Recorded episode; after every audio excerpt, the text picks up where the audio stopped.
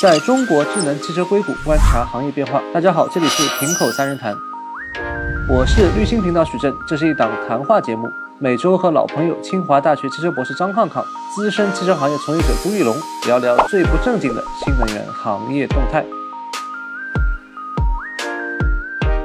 今天我们来聊一个比较时兴的话题。最近最火的一个车展不是在国内啊，反而是在巴黎。二零二二年巴黎车展最大的明星好像也不是法国的车企，反而是中国的企业啊。我们可以看到中国的企业自主品牌，比亚迪、长城纷纷参加了巴黎车展。比亚迪为例的话，它是把整个的产品线都搬到了车展上去。呃，而且最令人吃惊的是，我们的非常熟悉的这个唐，在欧洲它可能要卖五十万人民币的这个价格。比亚迪元，它在欧洲叫 Atto，它也要卖到三点八万欧元，应该讲是远远超过国内。在国内的话，这个价格是根本没法卖。唐的价格已经超过了 Q 七，接近了宝马 X 五。应该讲，整个定位的话是和国内是完全不一样的这么一个感觉。还有包括长城魏系列的这个摩卡 PHEV，整个价格区间。也到了五点五万欧元，整体中国自主品牌不谋而合的在海外给出了更高的产品定位和价格。对于中国车企，对于自主品牌的这样大规模的跃进，法国车企也给出了他们的反应吧。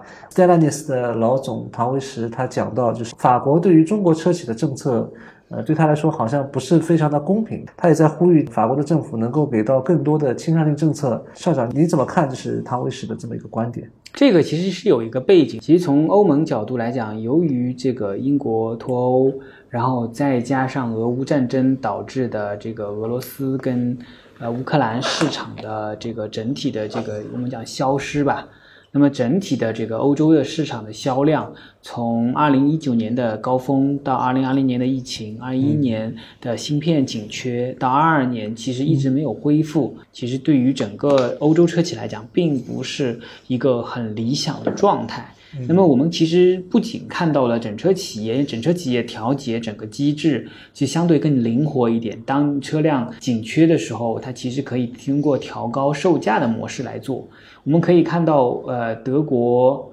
呃，法国不少的小的零部件企业纷纷宣布破产保护。这其实也能看到了，随着整个汽车产业走向变革。那么，在整个欧洲经济受到的这个很大的波动跟影响的时候，整体的这个呃经济不景气的时候，呃，欧洲车企其实是相对比较脆弱的。那么，这种其实也触发了他们的一个情绪。那么从欧洲企业来讲呢，其实我们可以分成这个，呃，法国跟意大利的这个联盟，这个斯特兰蒂斯跟德国的这个企业。那么斯特兰蒂斯整体在亚洲，在中国的销量其实是可以。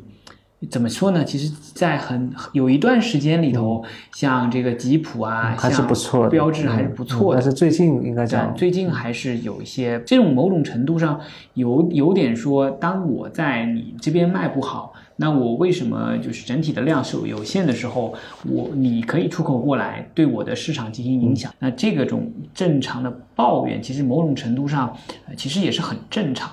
那么这里头我们可以看到随机的新闻报道，这马克龙也可能在准备，就是在整个法国的补贴，呃，电动汽车可能会进一步的往上调。所以我理解就是这一次的这个车展其实是集中暴露了一些问题。唐威斯的观点呼吁政府给到更多的倾斜性的政策，嗯，但是我觉得他的这个道理好像并不太成立。康博，你觉得？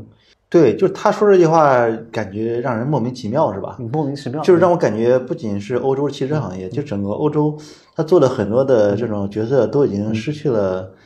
基本的判断逻辑，那种感觉是吧？而且是有点放飞自我了。呃，对，你就比如说现在，呃，当然就有点扯远了，就感觉世界上所有的强国都在薅欧洲羊毛一样，是吧？他们自己好像也有点精神错乱那种感觉。巴黎车展恰好这个契机嘛，四年了。嗯，那么四年前其实。呃，当然，你要从更长的角度来看，中国的这个汽车是慢慢的变强，是一个慢慢过程嘛。但这四年变化特别突出。对，对他们这个角度看来，可能的确是这样，因为上一届车展还不是这个样子。对，怎么突然换了一届车展，现在好像攻守之势异也，这种感觉。而而且，就算是咱们是土生土长的中国人。然后生活在上海，中国的这么一群人，最近都觉得这个电动车变化有点太快了，太快了，有有点适应不了的感觉。更别说欧洲人了，他们一百年都不变嘛。而且你要说具体一点，你说一八年的时候，呃，未来的车刚开始卖，呃，那时候呃有有可能他们会觉得，哎，你们搞电动汽车有有那么一点弯道超车、弯换道呃比赛的这么一个意思，啊，嗯，那你们这个车是你们呃政策干扰出来的，这么想好像弯弯绕绕。很长之后好像有那么点逻辑是吧？但是我觉得对他们打击更大的还有另外一个，你就比如说这个长城的这个咖啡的呃川并联混动技术，其实那个混动技术，特别是并联这一块，其实本来是欧洲才是欧洲才是他们的老本行。然后现在呢，你看，首先去的只是长城啊，其实中国还有很多的搞这项技术。首先在并联这块技术上也不输于它的，而且呢带着大电池。就是就是说，我一手拿着我中国的新能源的新东西，另一手拿着你们欧洲的传统强项，一棒子横过来，那他觉得有点受不了。我觉得这里头有一个很深刻的原因，其实，在整个欧洲，在就是相当于做并联式混动，特别是 P two 的时候，嗯，其实更多的是考虑在呃在变速箱侧加入一个单电机，然后呢，整个发动机不变的情况下，也是尽可能复用整个动力总成。那么中国现在新一轮的 DHT。呃，专用的混动变速箱其实是建立在几个基础上的。第一个是呢，是把整个变速箱通过双电机的模式重新改造了。然后第二个呢，其实也是开发了专用的混动发动机。嗯，那这两个东西呢，其实是结合了呃日本的这个一些优势，也是在日本的混动车型上面，再配上一个相对更加合理的这个。啊，就是插电式混动的电池，规避了我们国家在这个混动高倍率电芯上面的发展相对滞后的一个设计。这样的话呢，从成本上其实是降下来，然后呢，整个动力性的体验还有整个平顺性，其实都有了很大的提高。应该讲是用产业链的优势、成本的优势，弥补了部分的技术领域的可能的不足，对，呃，形成了更有竞争力的产品。对，所以说很多时候我们就在谈的时候，为什么 DHT 的这条路线，我们中国从一开始不会做到现在一下子感觉好像对啊，一下子超过去了。我觉得这个里头其实很大的原因，其实我们做了一个系统性的组合，在整个发动机上面其实是做了一个跃进。那么在整个呃关于混动变速箱那块儿，我们其实也做了彻底的改造。这个其实是我们电驱动在整个纯电动策略里头去做了一些电机的优化，高密度的高功率的电机整合到里面去，效果非常好。嗯，就可以这么来理解吧，就是当年欧洲做呃 P two 的时候，呃，它发动机还是大爷，就是你这个整个系统要为我这个发动机好好服务好我这个发动机。而刚才校长说的。中国的 DHT 就有了混动专用发动机，什么意思呢？我这是一个混动系统，你发动机你得改改改改，甚至包括像比亚迪的那种改的发动机、传统的发动机，它自己都不能工作了，像是一个发动机的瘸子一样。但是我在系统中就做得很好，就是说表面上是有点像，也是混动，但是它的整体的一个思路是不一样的。其实咱们刚才刚才谈了，就是说这一下子过去，好像是中国带来的一堆魔法一样。他他肯定会想，那这个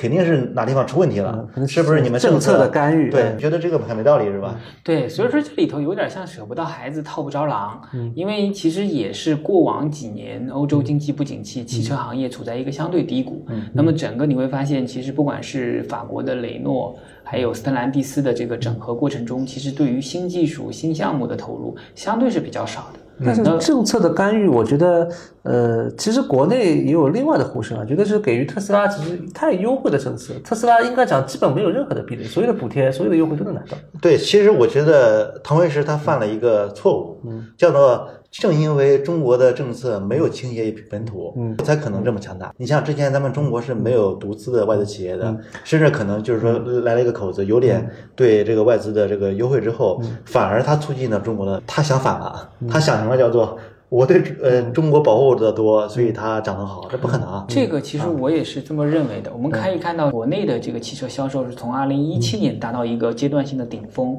从二零一七年以后呢，整个国内的这个从上险数来讲一路是往下走。那么在这个过程中也经历了疫情，也经历了缺芯。那反而我们可以看到关注的另外一个现象，就中国的这个出口从原来的一百万，去年到了两百万的，今年呢可能会达到三百万甚至更多的这个规模。那确实就是我们国家在整个产业链的整个张力、投资的这个革技术的革新性，包括语音系统啊、信息娱乐导航啊，其实不仅是在欧洲，其实包括我们看到在东南亚，在其他区域，其实也受到了全球的消费者的这个一个一个热捧。所以我是理解这一次某种程度上。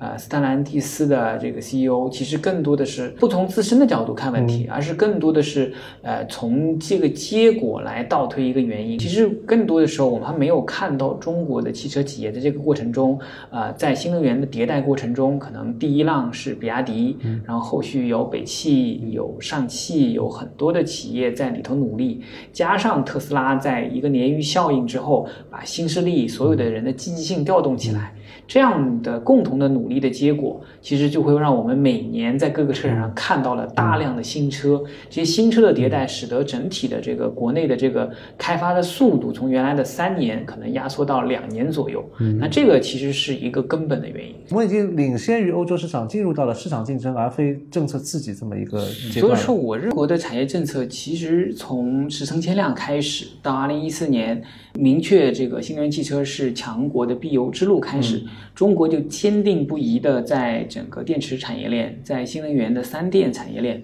包括整个智能汽车上面，其实做了大量的努力。所以说，某种程度上，现在来指责中国给外国企业去设置障碍，这并不公平。这更多的是说，因为我们在这个政策上面的坚定不移，也是使得了大量的这个企业认为这条路是对的。那这这样持续了十年的努力，才得到了这个结果。其实巴黎车展也并不是自主品牌第一次亮相了，我们可以看到，其实有一些品牌已经开始有逐步的销量了。嗯，蔚来、呃，名爵、比亚迪。汤博，据了解，我们基本上呃在欧洲销量的情况大概怎么样？其实你刚才提了三家大概这样子的，就是。蔚来和比亚迪是从去年开始的，而且一开始呢是在挪威作为一个，挪威的确是这个电动化的桥头堡，对它的电动化率比较高，呃是作为一个最好的一个跳板。然后呢是今年，嗯，你像未来就在那里推出了叫做直订阅，然后不不卖的这样一个服务吧，也算是更进一步。然后比亚迪呢就直接把产品。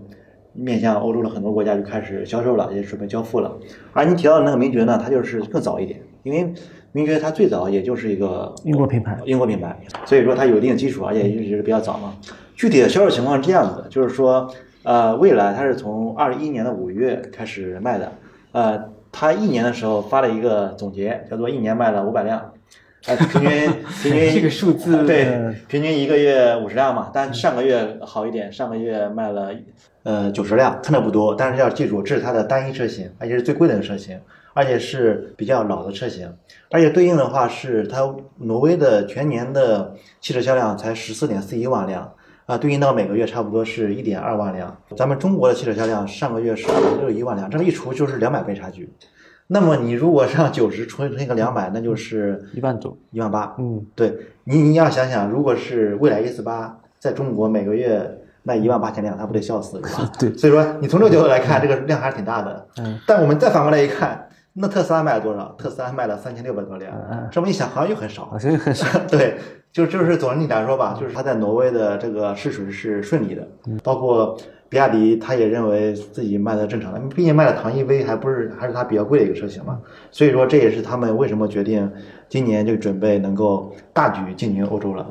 我们看到它的策略也是先把最高端的车型以一个偏高的价格先打出去，品牌如果能撑的话，尽量往高里撑，然后从下往上打的话，对，可能会比较顺利。看整个欧洲来讲，目前德国是一个最大的这个市场。其实我们会发现，中国的品牌也纷纷往德国进行。那么，比亚迪呢，也开始尝试通过租车的形式去进。第二大市场呢，其实是英国；第三大呢，其实是法国。那这三个市场，呃，主要的其实在整个从补贴驱动到开始往一个相对常态化的方向走。我们知道，欧洲有有非常呃很高的这个车型的这个合规性要求，然后将来的电动汽车呢。电池的回收也是有不同阶段的，也就是说，当你这个车你现在去使使用，到你整个车辆退役的时候，你的车电池需要百分之一百去回收。如果你按照每年五百台一呃，就是将将来五百台车辆去做电池回收去做处理，这带对应的成本相对比较高。但我们看到，就是还有一家车企，就是我们刚刚提到名爵的销量已经达到一定的级别了。对，因为刚才校长就是说，说咱们出海的时候还有很多的困难的，比如说文化呀，还有一些呃标准呀、法规呀这些标准。那么它也许它少量无所谓，但是量大的话有可能会遇到困难，是吧？这时候就是我想到了刚才提到了名爵，它这个出海比较早嘛，它前一段时间有个新闻叫做，呃九月十四号有一万辆名爵的木兰这个车型，纯电动车型发往欧洲，而且我就感兴趣嘛，那一万辆运过去肯定得卖嘛，那么它这个量肯定就不会太小。我就看了一下，它二零一九年的时候，名爵在欧洲的全年销售是两千辆，然后二零年就到了二点六万辆，啊，二零二二年就是今年的上半年已经到了四点五万辆。你看可以看到这个趋势很猛，而且这个速度是很快而且这个数量已经不少了，可以称之为是有一定的一个规模了。那么它整体上的情况来看是这样的，就是呃，整个二零年之前，中国卖的所有车在欧洲仅有一万辆，然后二一年却到了八万辆，一年就到了八万辆。对，然后今年上半年已经到了七点五万辆，嗯，然后预计今年全年能到十五十五万辆，这个量还是不少的。所以说，虽然说中国汽车品牌在欧洲整体的占比并不多，嗯，呃，今年欧洲上半年的销量差不多是五百五十万辆，这样的话，你全年，呃，就就百分之一个点，四点五八五百五十。百分之一个点不多，但是就就是说它的增长态势有点猛，有一种小额财务尖尖角，但涨得很快的感觉，所以说他就把想把它摁住。这个我们数据比一下的话，其实二零二一年全年欧洲的车往这个中国这个销售大概是在四十万台左右。嗯，那么其实随着油车的进口油车的越来越往下走，其实中国跟欧洲之间的这个态势是有很大的变化。这也是为什么这个。呃，斯特兰蒂斯的 CEO 会对这个里头会有一些考虑。这个过程中，像名爵的这个在欧洲的这个销量往上快速的往上走，其实有很多的原因。一方面呢，它本身其实从品牌角度来讲，有有是这个欧洲的这个渊源。然后呢，在整个支持体系上面也有一些本地化的优势。那不可否认的呢，其实这里头也跟欧洲的目前的这个芯片的供应情况有关系的。嗯很多相对应的车车，包括木兰，那相对应的这个，由于这个上半年的这个限速的供应、芯片的供应，其实呃，整个欧洲一直是整个产量受限。供应我听说，呃，电动车在欧洲，其实不管是欧洲主流，还是甚至韩国出口到欧洲的品牌，其实提车周期都会比较长，都比较长甚至到一年都有。所以这个里头，我们不得不提到，其实中国在本土化的这个方面，包括功率芯片方面，其实都有了长足的进步。这个也使得中国汽车，呃，中国的电动车有底气可以往欧洲持续卖。那竞争对手呢，由于整个芯片供应供应链的问题呢，车卖的贵，还卖还造不出来，这也就给了我们一些机会。那这个里头呢，其实呃，某种程度上这种。啊，对于中国车的一种污蔑也好，或者是对于中国车的这个这种限制政策来讲，也反映出欧洲汽车行业目前处在一个非常虚弱的状态。知道，其实中国的汽车产业，其实在非常弱小的时候，也采取了一个这个合资合资，通过这个市场换技术的模式。那么到了下个阶段，其实可以想见，如果欧洲人落后了，那偶尔像大众的王牌 MEB 平台在欧洲的表现也算是差强人意。那这这样的话呢，其实其实你可以看到他们都处在一个非常困难的情况。那这个时候我们再去。啊，全力加码个，因为我们知道欧洲的这个汽车工业其实占了它的整个制造业非常很大的一部分。然后随着这些零部件企业围绕着内燃机，呃，这些企业纷纷破产，那对于整个就业的压力，就会使得后续中国在整整个出口其实面临了一个在欧洲那边会产生一些非常消极的这个状态，其实类似于中呃日本汽车大量出口到美国，然后底特律工人去。打砸这个日本车，那我我个人有点担心这种事件会在政治上产生一些压力。你说的这个发展，就可能是未来几年的一个推演，是吧？嗯，但我这样如果推演下去，会不会有一种很有意思的现象，就是说欧洲的国家面临这样竞争，呃，无论是国内的政治压力，还是要保护产业，它会设置一些障碍来保护本国的产业，这样做最最后会不会越保护它的这个产业越弱？而而且你看当年那个，虽然说美国对日本设置一些这个障碍是吧？但你看日本的这个燃油车，至少在燃油车时代，并没有因为这些障碍变弱，反而是变得越来越强。特别是在一九七几年的时候，正式排放法规越来越严的时候，日本车也正好是在那个时候去那个崛起的。就会不会因为欧洲设置这个障碍，你要再推远一步，中国的车会越来越强？我是觉得，不管欧洲设不设障碍，中国的车就是会越来越强，这是毋庸置疑的。嗯，只不过就是说，如果失去了中国汽车在那边竞竞竞争，是会使得部分的欧洲企业错误的认为它的车还有竞争力。嗯，那么在其他像南美、在中东、在这个其他这些领域里头短兵相接的时候，呃，对我觉得大概率在往这个方向上发展。对，如果是这样的话，那就会有更多的腾位式。特斯拉在上海工厂的这个实际的运营的效果，跟柏林工厂建立的效果其实是完全不不一样一样的。嗯，那这里头能够反映出来，就是在目前的欧洲的这种效率，哪怕是一个啊、在整个运营层面，在整个设计上面非常激进，特斯拉也没能够在德国玩转的很好。当地的法规、当地的这个要求其实是很繁杂的。对，那某种意义上面来讲，中国的汽车产业是非常务实的。我们其实看到把特斯拉引入到中国，虽然有很多的争议，但客观上也使得中国的这些企业迎头赶上，能够有一个非常强的危机感，反而触发了我们的这个从二零二零年的一种绝地大反击吧。嗯嗯，所以说我理解就是这种概念，这种低效率，其实某种程度上并不是说，呃，就是是一家的行为，可能更多是你当在当地设厂，它本身的这个限制条件就会使得你这方面去有一些变化。那我们上期节目也聊到，校长有一辆沃尔沃 C 四零，我有一辆 ID 三，其实都是、呃我们刚刚聊到的欧系的纯电动的汽车。可能我更多的选择 ID 三的原因，还是一些偏传统的原因，底盘啊，然后整车的刚度、驾驶质感这一块，而不是它的。呃，软件或者是车机体验，就是偏新时代的那那种感觉，包括它的续航里程其实也挺一般的。我就要吐槽一下大众了。其实 MEB 我们从现在的结果来看，这是二零一五年规划的产品，然后整个交付拖啊拖啊，等到它真正出来的时候，发现它就被中国的这个车型，其实从它的规划角度来讲，它用了很多先进的理念，是，但是时间太长太长了，对你比如说它的电池包密度一百七十五，比领跑的 C 零幺的 C to C 的一百七十二还高呢，那可是很早之前的一个产品啊。也就是说，我觉得他决心是有的，他的投入也是有的。然后结果这个产品的话也是个纯电平台，但是在有些方面还是掉了一些链子，慢了一点。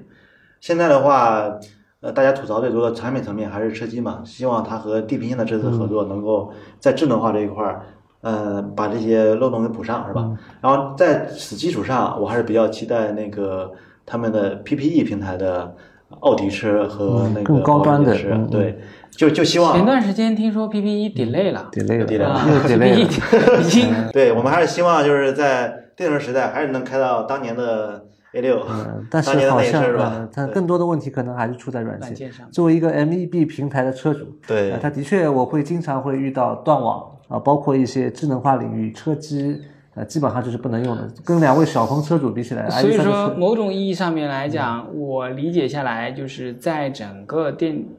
呃，三电总成里头，欧洲跟中国的差距可能在某些方面是各有千秋。他们藏在可靠性，我们藏在各个参数上面的极限逼近逼近。我们是拿了特斯拉当样板的，但是在软件方面，在智能化面，中国其实领先太多了。太多。对，但是我还是希望他们能够做做得很好。然后为什么呢？因为我觉得市场上多样化比较，它还是有些东西做的挺好。你比如说它的那个空调，我一开它制冷很快，但是又不像有些空调制冷很快，吹得你冷是吧？它既制冷快又很柔，这个然后又又就涉及到它为什么慢。啊其实我理解就是说，在长远的成功过程中，你在内燃机车没人挑战它，这也就使得它可以花时间慢慢的精益求精。嗯这种这种策略呢，其实是在整个产品的开发快速爬坡期，其实并不适用。嗯那我们看到，其实不光是欧洲慢，呃美国的传统车企也慢，嗯日本车、韩国车其实也并不快。目前全世界范围来讲，一个能打的其实就是特斯拉。